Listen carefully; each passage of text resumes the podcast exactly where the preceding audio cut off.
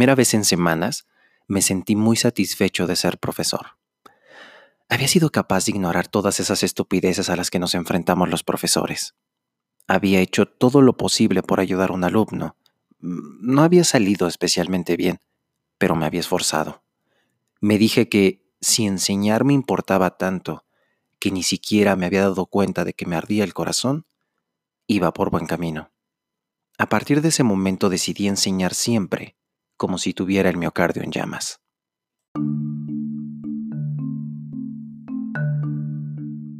Bueno, después de haber compartido algunos de los problemas cardiovasculares que tengo al momento de dar clase, y después de una semana de break, es momento de retomar los episodios. En esta ocasión quiero responder una pregunta. Hace poco me encontraba en una reunión de profesores, muy buena, por cierto. Eh, tuve la oportunidad de platicar con varios docentes que tienen personalidades que irradian mucha motivación, mucho amor por la docencia. Y derivado de esta de esta reunión docente, eh, yo me cuestionaba qué es lo que hace imprescindible a un profesor. Sobre todo en una época en la que la tecnología, las famosas TICs, eh, ya no son teoría, ya desde hace bastantes años tienen una aplicación e implicación directa en todos los niveles educativos, me atrevería a decir, son bastante tangibles. También una época en la que las estrategias y metodologías de enseñanza se renuevan constantemente. A todo esto, ¿para qué sirven los profesores? Yo pareciera una pregunta algo tajante. ¿Para qué sirves? Como si se tratara de algún objeto. Pero nada que ver, completamente lo contrario. De hecho, creo que vale la pena que desarrolle o plantee un contexto para poder disecar mi respuesta a esta pregunta. Y bueno, primero hay que tener muy claro algo. Eh, en mente que eh, muy claro que la educación reglada consta de tres elementos principales.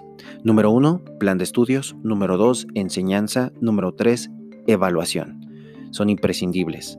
Y un profesor puede involucrarse o tener participación en cualquiera de estos tres elementos.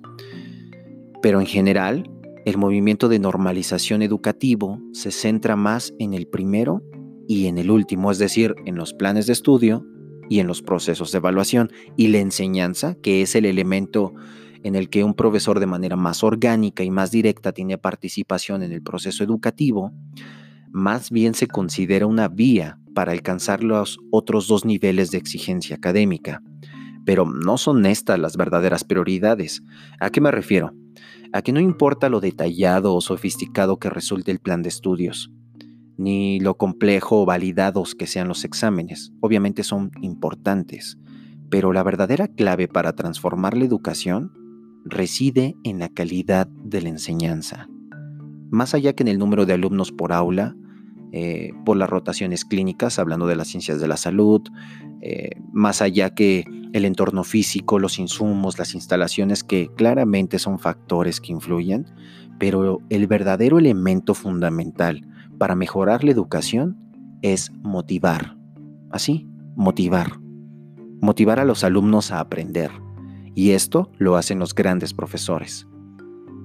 La función primordial de un profesor es facilitar el aprendizaje y pareciera que es innecesario mencionarlo o repetirlo, ya que en el episodio anterior yo comentaba, el docente puede adquirir diferentes roles dependiendo de el entorno de enseñanza-aprendizaje. Puede ser un mentor, puede ser un guía, puede ser un instructor directo, un facilitador.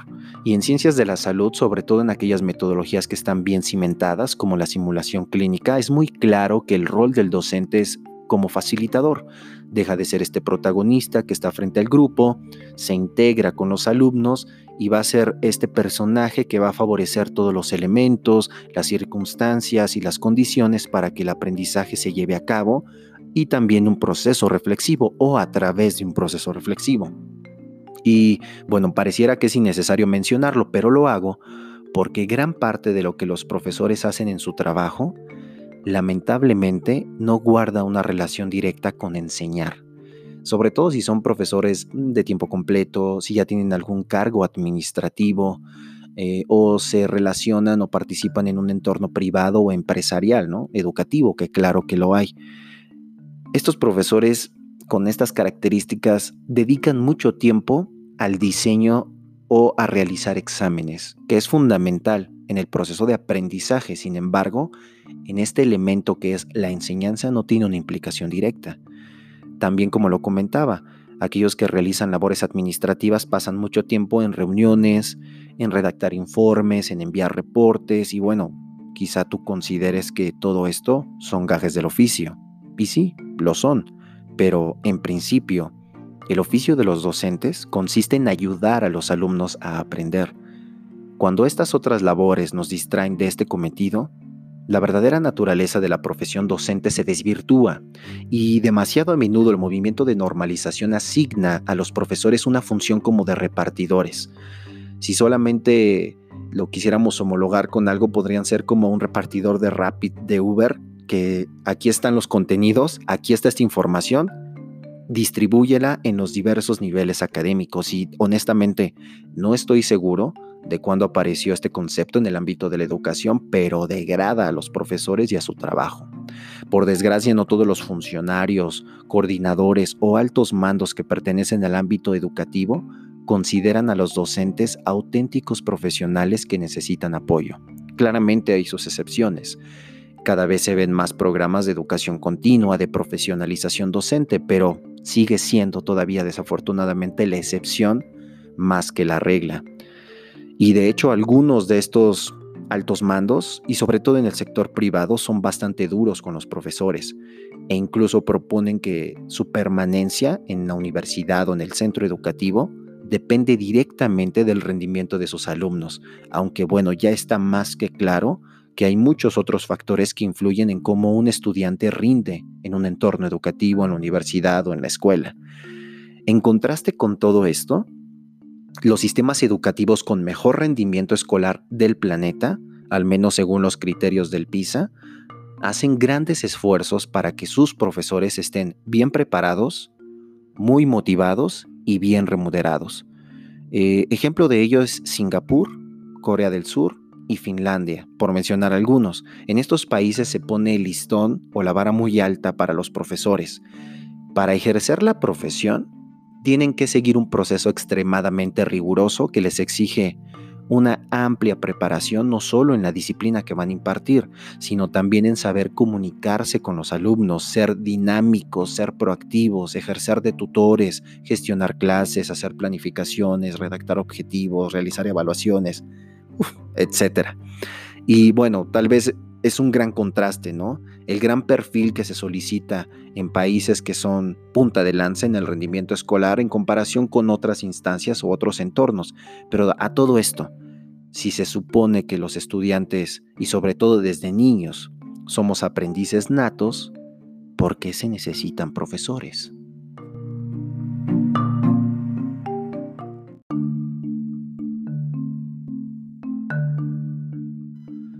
Considero que los profesores desempeñan cuatro funciones principales.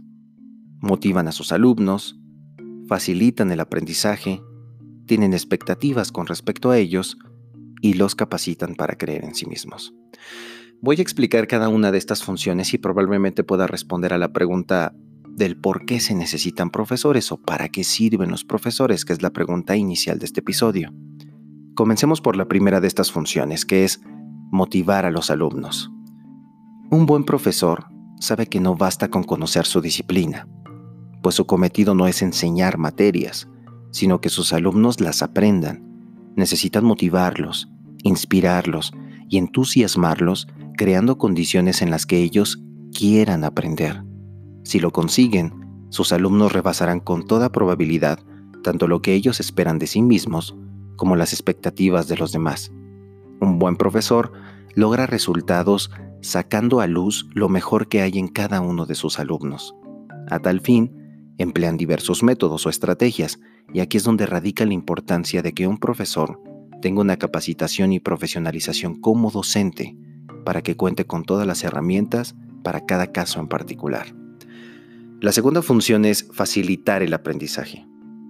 En ocasiones se da por sentado que la función principal de un profesor es la instrucción directa y no estoy peleado con la clase magistral o tradicional.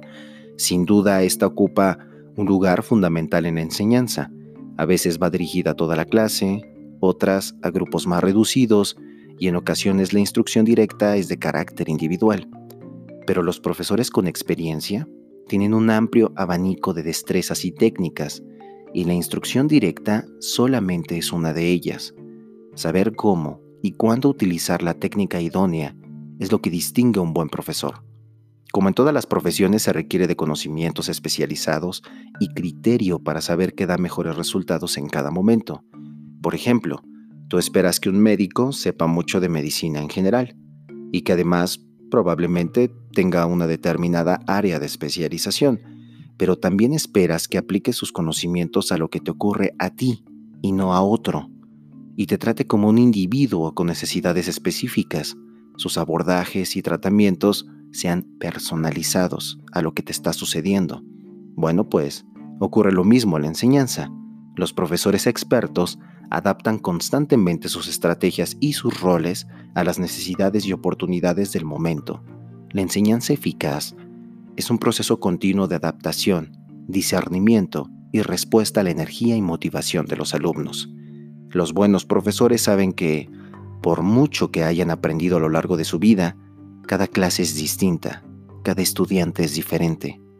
En el ámbito educativo, esta receptividad y capacidad de reacción difícilmente puede conseguirse si el profesor siempre se coloca delante de la clase y se dirige a un grupo de 25 o 30 alumnos pasivos.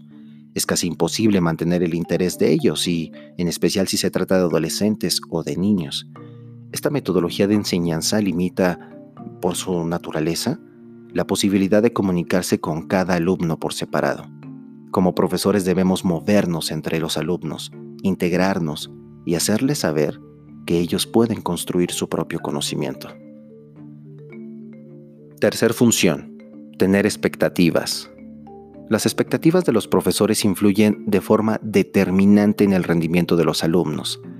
Si los profesores les transmiten que esperan que lo hagan bien o que tengan éxito, hay muchas probabilidades de que así sea. Si, en cambio, creen que lo harán mal, también es muy probable que ocurra esto último. Por lo tanto, hay que tener mucha cautela en las actitudes y comentarios que proyectamos con los estudiantes. Cuando como mentor o docente proyectas a tus alumnos no creer en ellos y la idea de que no son lo suficientemente buenos o merecedores para encontrarse donde se encuentran, es muy probable que estés favoreciendo que tengan errores o incluso hasta su fracaso. La clave para mejorar el rendimiento escolar reside saber en que enseñar y aprender son partes indisolubles de un mismo todo. Los alumnos necesitan profesores que se comuniquen con ellos de manera positiva y especialmente que crean en ellos. Y para concluir, la última de las funciones es capacitar a los alumnos.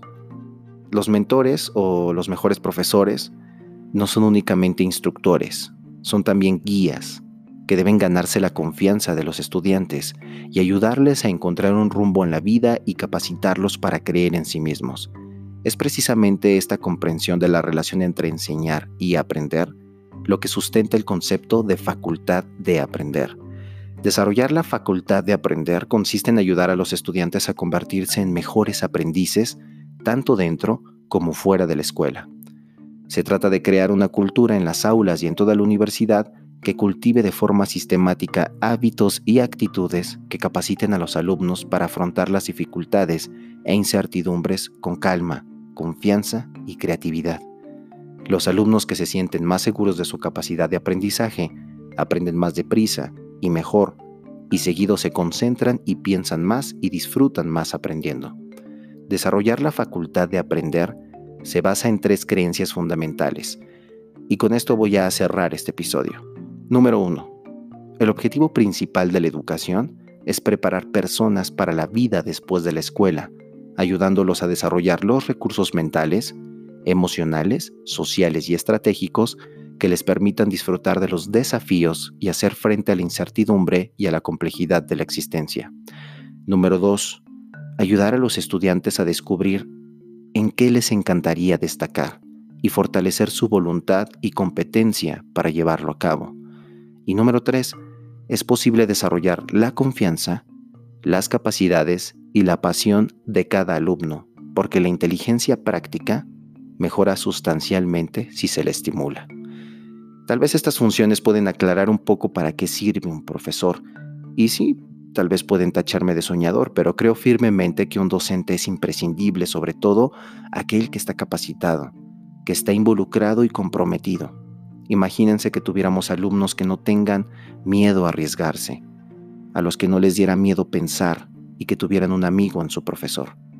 Todos los alumnos merecen tener uno, un profesor que jamás se dé por vencido con ellos, que conozca el poder de la comunicación y les insista para que se conviertan en las mejores personas posibles. Nos vemos en el siguiente episodio.